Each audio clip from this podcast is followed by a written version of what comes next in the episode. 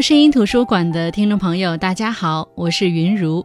用生活所感去读书，用读书所得去生活。喜马拉雅 FM 是声音图书馆的独家播出平台。今天为你解读的这本书是《被讨厌的勇气》。生活中，好像每个人都在拼尽全力改变自己不满的现状。毫无疑问，这是一条布满荆棘的道路。想要实现自己的人生价值，让自己的一生充满意义，我建议大家读一读这本关于阿德勒的心理学《被讨厌的勇气》。这本书虽然是讲阿德勒心理学的书，但并非阿德勒所写，它是日本作家岸见一郎和古贺史健撰写的，他们是阿德勒心理学的研究者、传播者，同时也是受益者。这是一本实用且能够开启你的脑力的作品。就像推荐序里所讲的那样，作为一般读者，它可以是你接触心理学的第一本书。你不需要储备任何知识，就能从容地打开这本《被讨厌的勇气》，甚至不需要知道阿德勒是谁，也能了解阿德勒理论的精髓。也因此，这本书把当时并不红火的阿德勒突然推到一个崇高的地位。阿德勒心理学也叫勇气的心理学，讲的是几乎每个人都会遇到的问题，像是要不要活在别人的期待里，如何面对自己的缺陷，如何处理自己的人生课题等等。这些问题好像都离不开一个原因，那便是生怕别人讨厌自己，缺乏被讨厌的勇气。所以，很多时候读者会一边看书一边对号入座。今天就让我们跟随书中的两位主角的对话，进入阿德勒式的心灵成长世界。人类作为群居动物，会把别人对自己的看法和态度作为寻求自我价值的标准之一。古代原始社会，假若一个人不能被其他族人认可，就会面临被孤立、被抛弃的风险。在那个群居而生、野兽随时出没的时代。一旦被群体淘汰，没有了群体的庇护，在恶劣的生存环境下就很难生存下去。随着人类社会的不断进步，生存环境的改变，群体而居的生活方式被淘汰，那些由于不被认可而被群体淘汰，甚至危及生存的现象也逐渐消失。但是，害怕被别人讨厌的恐惧还是普遍存在于每个人的内心当中。就好像只有得到了别人的认可，才能够实现自身价值。显然，这种认知是非常错误的。阿德勒心理学主张，人是作为一种拥有无力的生物，我们都有摆脱无力感的普遍欲求。当我们无法达成这样的欲求时，就会产生自卑。每个人都有不同程度的自卑感，有自卑感完全是正常的。心理上的自卑是每个人都要面对的基本处境。对于不同的人而言，他们摆脱自卑的方式不尽相同。一个孩子，他天生身患佝偻病，身边的人常常把他作为茶余饭后的笑柄。别人异样的眼光、嘲讽的话语，让这个孩子慢慢变得自卑。值得庆幸的是，这个孩子并没有让自卑肆无忌惮地来折磨自己，反而是激发了他研究心理学的兴趣，并且取得了很大的成就。他便是阿德勒。可见，自卑也是一把双刃剑，它既能让一个人日渐消沉，走向人生低谷，也能让一个人发愤图强，逐渐强大。应对自卑的关键在于你是否具备战胜困难的勇气，这或许就是阿德勒心理学也叫勇气心理学的原因所在。阿德勒说，人生不是由别人赋予的，而是由自己选择的，是自己选择自己如何生活。你之所以不幸，并不是因为过去或者环境，更不是因为能力不足，你只不过是缺乏勇气。可以说是缺乏获得幸福的勇气。我们从阿德勒的成长历程当中不难看出，勇气心理学一直伴随在他身边。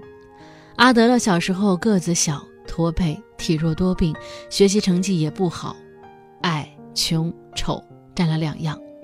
不过他并不穷，家里还挺富裕，长辈经常拿他跟高富帅的哥哥比，这让他自惭形秽。再加上，在他三岁时，弟弟在他身边死了，自己又出了两次车祸。五岁时，差点因肺炎死去。人生有很多坎坷，但是他从来没有觉得自己不如别人。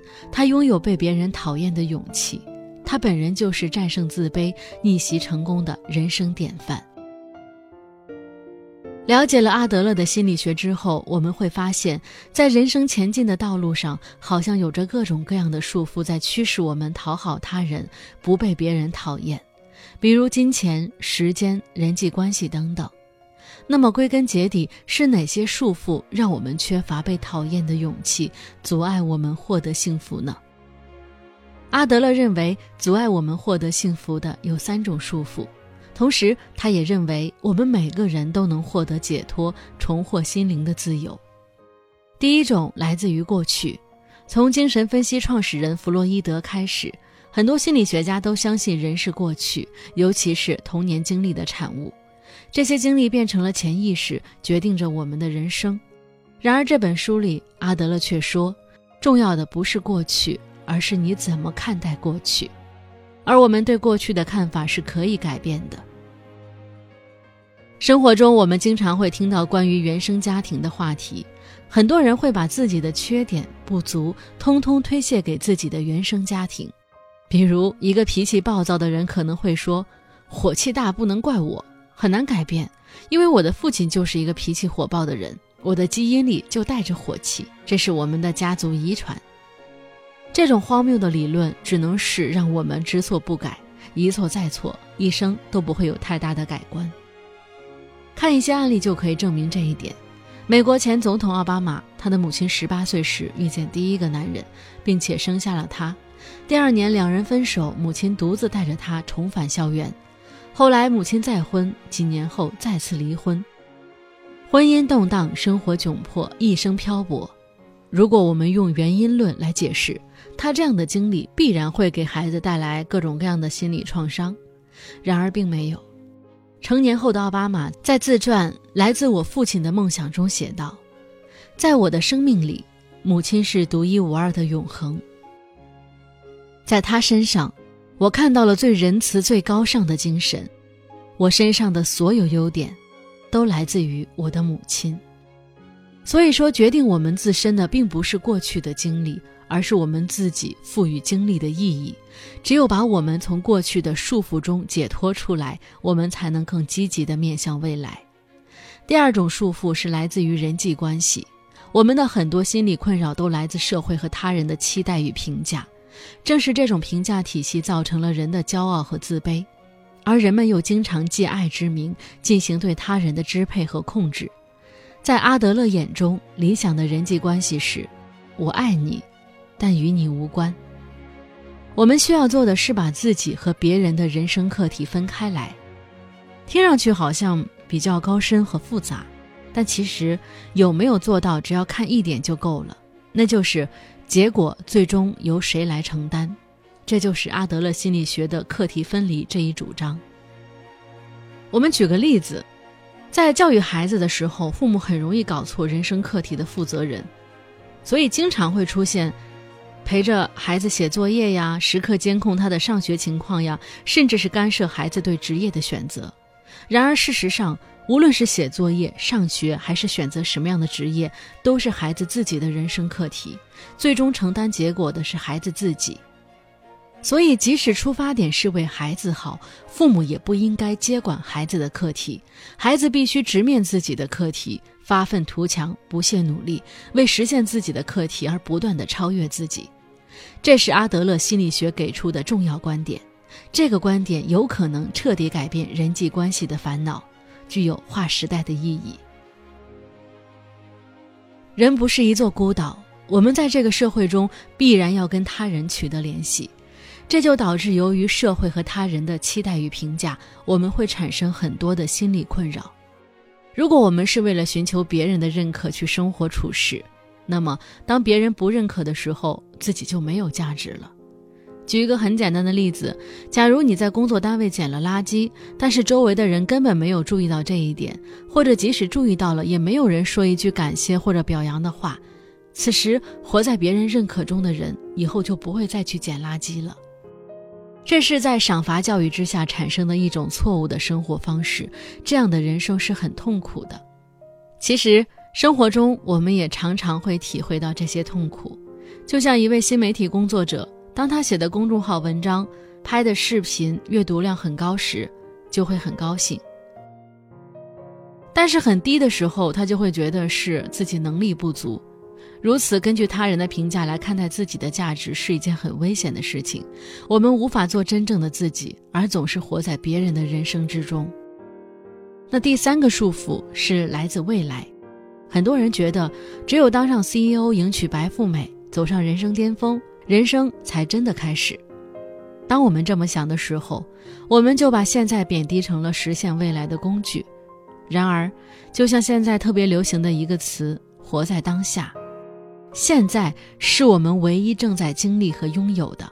阿德勒哲学特别强调当下的意义，认为这才是生活的真谛。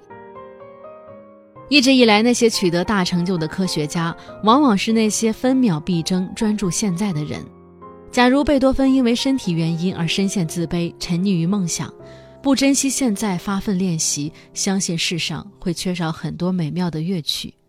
假如爱迪生总是沉溺在不幸之中，意志消沉，拒绝面对现实，不努力探索，或许电灯便不会出现在人类的生活当中。所以说，我们不应该受未来的束缚，应该聚焦此时此刻，认真而谨慎地做好现在能做的事情。知道了阻碍获得幸福的束缚，那免不了要谈如何摆脱他们。生活当中，你是不是也一直在苦苦寻求着解决办法呢？那接下来就让我们一起来看一下，该怎样解决这些人生束缚，实现人生价值。如果在日常的人际关系当中，我们能够感受到自己与他人密切的友好关系，并且能够明确自己的位置和作用，愿意在关系中积极的做贡献，我们把这种状态叫做共同体感觉。而阿德勒心理学就认为，人际关系的最终目的是追求共同体的感觉。共同体感觉是幸福人际关系最重要的指标。每个人都是共同体的一部分。而不是中心，我们必须用自己的脚主动迈出一步去面对人际关系课题，不是考虑这个人会给我什么，而是要必须思考一下我能给这个人什么，这就是对共同体的参与和融入。具体来说，把对自己的执着转换成对他人的关心，建立起共同体感觉，这需要从以下三点做起：自我接纳、他者信赖和他者贡献。首先要做到自我接纳，自我接纳是指，假如做不到，就诚实的接受这个做不到的自己，然后尽量朝着能够做到的方向去努力，不对自己撒谎。说的更明白一点，就是首先诚实的接受六十分的自己，再去努力思考如何才能接近一百分，这就是自我接纳。有位教育专家就曾经说过，每次做讲座之前难免紧张。但他不会跟自己说“你可以的，你能做到的”，而是会诚实的接纳自己，在心中默念道：“好吧，我现在很紧张。我现在的紧张是我自己的一部分。”他先去接纳自己，认识到自身存在的问题之后，再去想办法，到底是什么原因造成这种紧张，然后对症下药，这样的紧张就会得到解决。做到了自我接纳，接着就要做到他者信赖，建立起深厚的情感关系。这里需要把信用和信赖两个词做一个区分。所谓信用是有附加条件的，比如想要从银行贷款，要必须提供某些抵押，银行会估算抵押价值，然后给你相应的金额。如果你还的话，我就借给你，或者是只借给你能够偿还的份额。这种态度并不是信赖，而是信用。与此同时，阿德勒心理学认为，人际关系的基础不应该是信用，而是信赖。就是在相信他人的时候，不附加任何条件，即使没有足以构成信用的客观依据，也依然相信对方，不考虑抵押之类的事情，无条件的相信，这就是信赖。因为决定背不背叛的不是你。那是他人的课题，你只需要考虑我该怎么做。如果不敢去信赖别人，那最终就不会与任何人建立深厚的关系。只有拿出信赖他人的勇气之后，人际关系的喜悦才会增加，人生的喜悦也会随之增加。那最容易理解的他者贡献就是工作，到社会上去工作或者做家务都是如此。这些劳动并不是赚取金钱的手段，而是我们通过劳动来实现他者贡献，参与共同体，体会我对他人有用的感觉，进而获得自己的存在价值。当然，赚钱对普通人来说也是一个重大因素，毕竟在价值金字塔中，生存是最低的需求。然而，当人这些需求得到满足之后，你就可以看到他者贡献的神奇魅力。有些富豪已经拥有一生也花不完的巨额财产，但他们中的大多数依然忙碌地工作着。为什么要工作呢？是因为无底的欲望吗？不，这是为了他者贡献，继续获得归属感。获得巨额财富之后，便致力于参加慈善活动的富豪们，也是为了能够实现自我价值、获取归属感而进行各种各样的活动。所以说，我们应该思考的不是他人为我做了什么，而是我能为他人做什么，并积极的加以实践。当我们做好了这三点，就会找到共同体的感觉，在处理人际关系上也会游刃有余。那这本《被讨厌的勇气》其实被称为是自我启发之父阿德勒的哲学课。那听完这本书的大概内容，我相信你已经开始隐约的觉悟，其实我们每个人的存在都有自己的特殊价值和使命。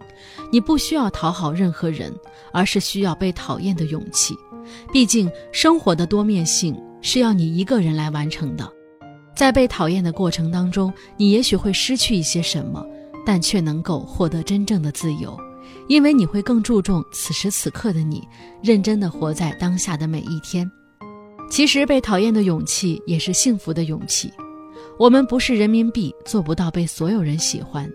当你有一天拥有了获得幸福的勇气时，你会发现不用伪装，直面内心，坚持做自己喜欢的事情，真的很好。当一个人不需要去迎合和讨好别人获得认可时，他才称得上是拥有了自己的人生。好了，那今天的分享就到这里。我是云如，下期我们再一起解读精品好书，